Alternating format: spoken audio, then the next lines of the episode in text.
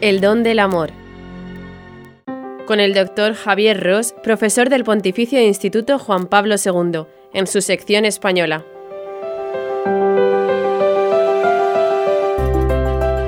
Las dimensiones fundamentales del matrimonio.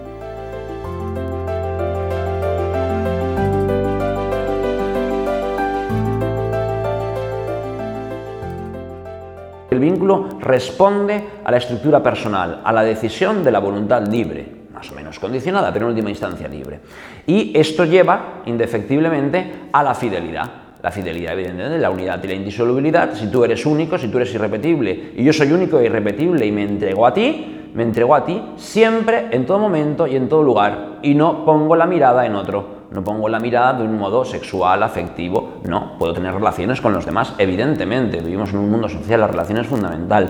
El matrimonio y la familia son una catapulta a la donación y a la relación social. Sin embargo, la fidelidad comporta el estar atado, libre y voluntariamente del hombre a la mujer y de la mujer al hombre. ¿Para qué? Para llevar adelante un plan, para llevar adelante una misión, para responder a una serie de necesidades personales, sociales, en el plano de la salvación, de la evangelización, tantísimas cosas.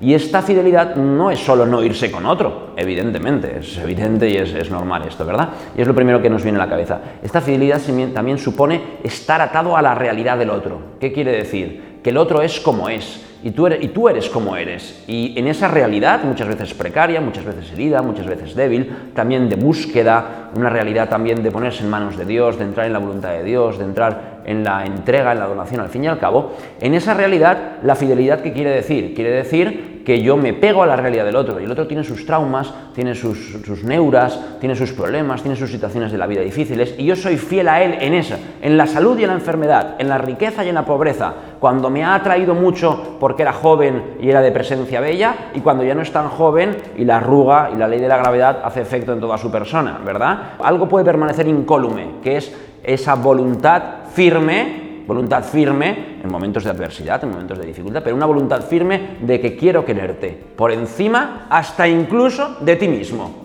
Porque incluso eres capaz de dejarme, eres capaz de traicionarme, pero eh, la voluntad me dice, quiero quererte, incluso a pesar de ti mismo, incluso a pesar de mí mismo. Y el tercer bien, el último, unidad, indisolubilidad y fidelidad, que irían unidos. Y el tercer bien sería la apertura a la vida, la apertura a la, fecundidad. Eh, el ser humano, por eh, biología, por naturaleza, por plan de Dios, somos fecundos. La entrega amorosa siempre es fecunda, el amor siempre es creativo. Por tanto, la llegada de los hijos es un don del, del, matrimonio, es un regalo del Señor, es un regalo de Dios, que debe ser acogido y aceptado humildemente, porque ¿quiénes somos nosotros para tener en nuestras manos una vida nueva? Y este don, eh, en una medida, coopera, en una gran medida, coopera con el plan de la salvación de Dios, el plan de la redención y de la salvación de Dios.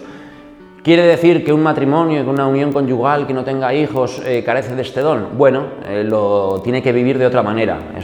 posiblemente sean momentos de gran sufrimiento, cuando un matrimonio descubre o ve que no puede, no puede acceder a la maternidad, a la paternidad, por distintas causas. Es un momento de sufrimiento, es un momento de, ponerse en manos del Señor, es un momento en que Dios habla en la historia del matrimonio, de esa familia, y eh, tienen que buscar, con ayuda de la gracia, dónde volcar toda esa fecundidad tan inmensa y tan grande que tiene toda relación amorosa esponsal trabajo ahí, todo, todo el que queramos para, para, ser fecundos, ¿verdad? Todo esto, ¿eh? todas estas dimensiones, muy bonitas, muy interesantes, que nos llaman, que nos atraen, sin embargo, no pueden ser vividas si no estamos injertados en Cristo, si nuestro escenario, si nuestro espacio de actuación no es el misterio de la redención. ¿Por qué? Porque el ser humano está herido por el pecado. Tenemos heridas, heridas profundísimas, tenemos el impulso de la concupiscencia, tenemos el entendimiento eh, limitado, tenemos un acceso a la realidad muy humana, tenemos una voluntad débil, nos levantamos, caemos, volvemos a levantarnos, volvemos a caernos, a veces queremos levantarnos y no podemos, tantísimas cosas, las circunstancias de la vida, ¿verdad? Entonces es muy importante que todas estas dimensiones de la, de la vida matrimonial estén ancladas en Cristo, por eso el sacramento del matrimonio. El matrimonio es sacramento, primera, porque hace visible la unión de Cristo con su iglesia, la unión de Dios con su pueblo. El sacramento del matrimonio es la visibilidad del amor incondicional de Dios Padre por su pueblo, de Jesucristo por su iglesia, que llega incluso a derramar hasta la última gota de sangre por ella. Esa es la llamada del sacramento del matrimonio. Estos bienes del matrimonio, estas dimensiones matrimoniales, concretan en la vida cotidiana y en la vida de cada unión conyugal la entrega de Cristo hasta su última gota de sangre. Evidentemente, ¿por qué necesita, segunda parte, segundo elemento, por qué necesita el matrimonio ser sacramento? Porque esto no se puede vivir sin la gracia de Cristo mismo. El matrimonio es una unión de tres, del esposo, de la esposa, en Cristo. Es una unión trinitaria.